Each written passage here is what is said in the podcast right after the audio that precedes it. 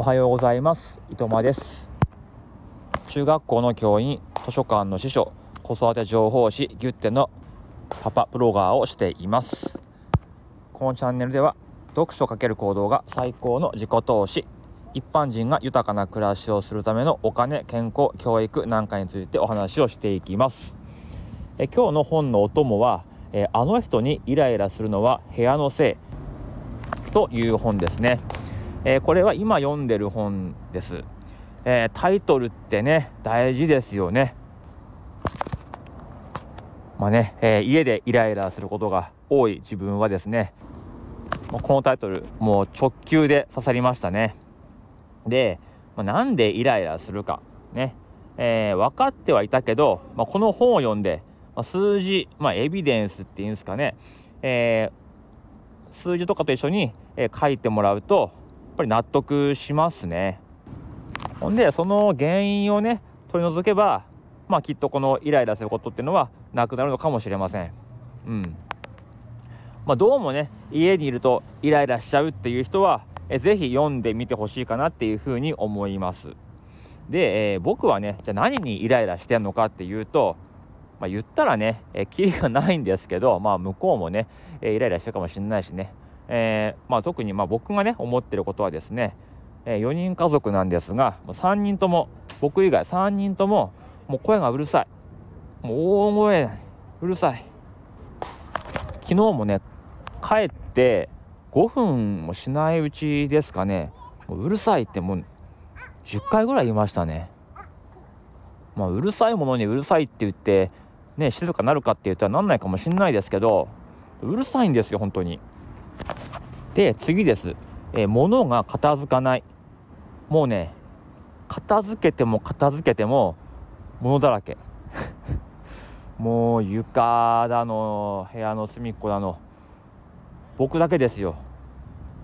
出されたものを片付けてはねまた出されてみたいな。うん。で次3つ目。え肩がぶつかる。あのね横にな横にならないとあのすれ違えないんですよ。狭くて。あの肩がぶつかるんですよ。これねまあ普通の日だったらいいんですけどなんかこう揉めてねあの険悪な雰囲気な時ってありますよね。そういう時ももう肩が触れるぐらいの距離で、えー、歩かなければいけない。これはねめちゃくちゃストレスなんですよね。でねこの最大の原因ってやっぱ家の狭さ。うん。えー、僕の家はもう 2DK47 平米なんですよ。そこに4人住んでます。で大人が2人、えー、3歳7歳が合計でまあ4人。でまあ 2DK のうち1つは寝室なんで、まあ、基本はその部屋は寝る部寝る時以外使わないんですよ。だから、えー、1DK の空間に、まあ、常に4人がいる状態。でこの本を見ると4人だったら、うん、97平米が、まあ、快適な空間、まあ、それぐらい必要なんだというふうに書いていました。もう倍じゃないですか倍。ね。え狭いとは思ってたけど倍必要かと。まあそういうふうに思いましたね。まあ4人といっても、まあ、そのうち2人はねちっちゃい子供なんで4人分っていうよりもまあ、2.7人分ぐらいかもしれないけどまあそれでも狭いと。うん。いや狭いのに物は増える。ね、ミニマリストは僕だけ。で片付け本にはねなんか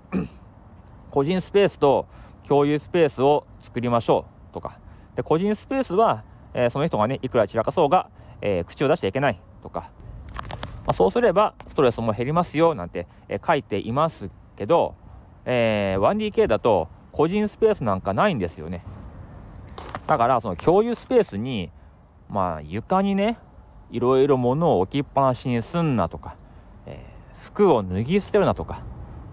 隅っこに置くなとかね出したままにするなとかすごく思うわけですよ。でもこれもね広かったり部屋がねもっといっぱいあれば多分気にならないんだと思うんですよ。であとのうるさいっていうのもあの 1DK のスペースで、まあ、そんな大声で話さなくても聞こえるからみたいな。あのエレベーターの中でめっちゃ騒がれてたらムカつきますよね。あの空間が全部こう声で埋まってこう耳がこうわーってなる感じ。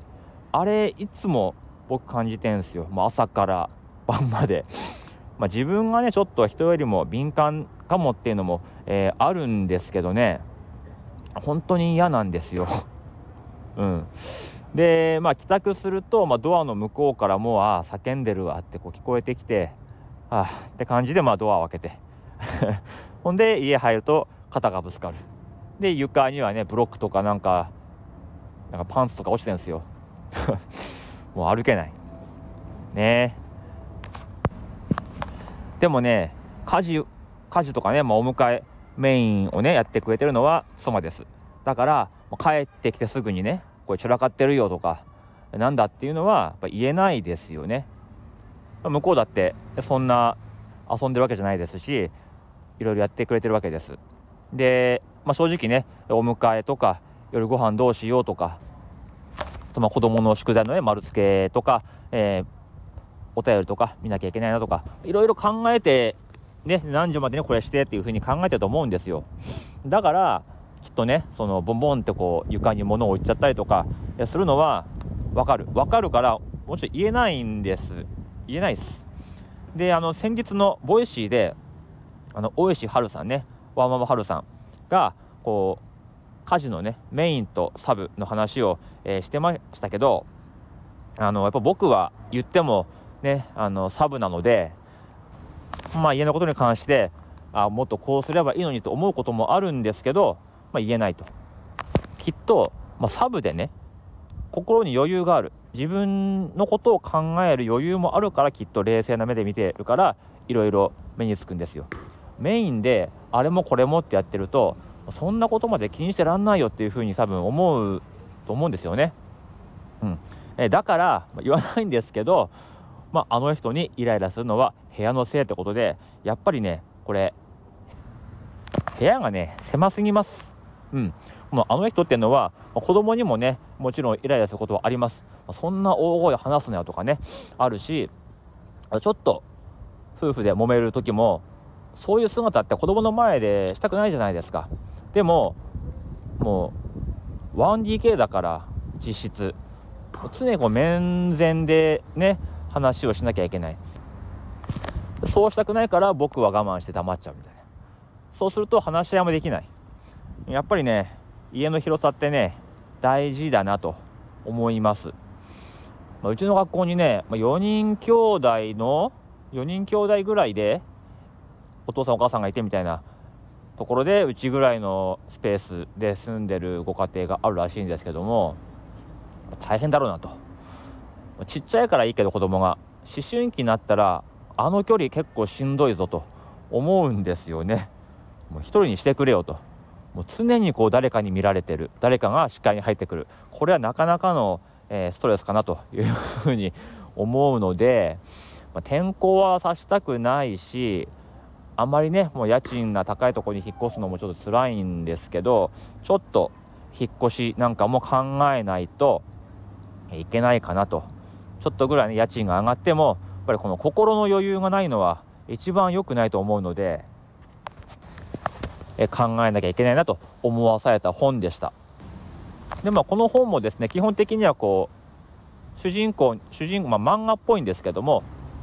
まあ、夫婦がいて、ま、それぞれ、ね、ここをこうしてるのはお前のせいだとかそう言ったってあなたはこうじゃないのじゃあ離婚するわみたいな感じのこうシチュエーションでいろんなパターンを見ていくようなえー、本で非常に面白いし、ま共感できるところがあるんですよね。でこれを書いてるのが、えー、整理収納アドバイザー1級で東大卒の米田まりなさんって方が書いているんですけどまあやっぱり理論的にも書かれてあるんですよね。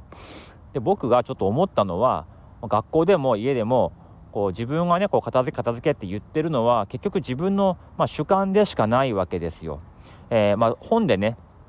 見たっていうことはありますけどもまあそうじゃない人からすれば伊藤間さんの考えでやってるんでしょっていうふうに思われてもまあおかしくないと。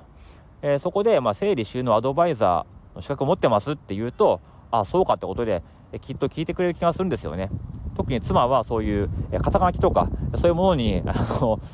弱いというかそういう権威性にね弱いところって実はあの人あるので、えー、僕がねその整理収納アドバイザーの資格を取った上でアドバイスをするとなんかこう聞いてくれるのかなとか、うん、自分はそのね、えメソッドに従ってこう整理してると文句も言わないのかなとか思いましたのであの宣言します。今年取ります。整理収納アドバイザー、えー、1級目指して頑張ろうかなというふうに思います。いきなり1級はねなんかダメっぽいんですよね。なんか準2級とか準2級とかそういうのを取らないと、え、受けられないらしいんですけどもまあそこも受けて、え、取っちゃおうかなと思っていますでこれはねこう一生使える資格らしくてで1級持ってると本当に人にアドバイスをしてお仕事として、えー、アドバイスできるらしいんですよ。でまあ僕は公務員なんでこうお金をね、えー、もらおうとは思っていませんけど、えー、依頼があったらお手伝いとかねアドバイスさせてもらいに行ってちょっとね役に立ててもらえたらなというふうにも思ったりしました。うん。えー、新しい目標できました。はい。ちょっとね頑張ってみようかなというふうに思います。はい。今日の放送がいいね良くないねと思ったら、えー、ハートボタンをよろしくお願いします。X でも毎日発信していますのでフォローしてくれたら嬉しいです。はい。では今日はこの辺でおいとまいたします。また明日。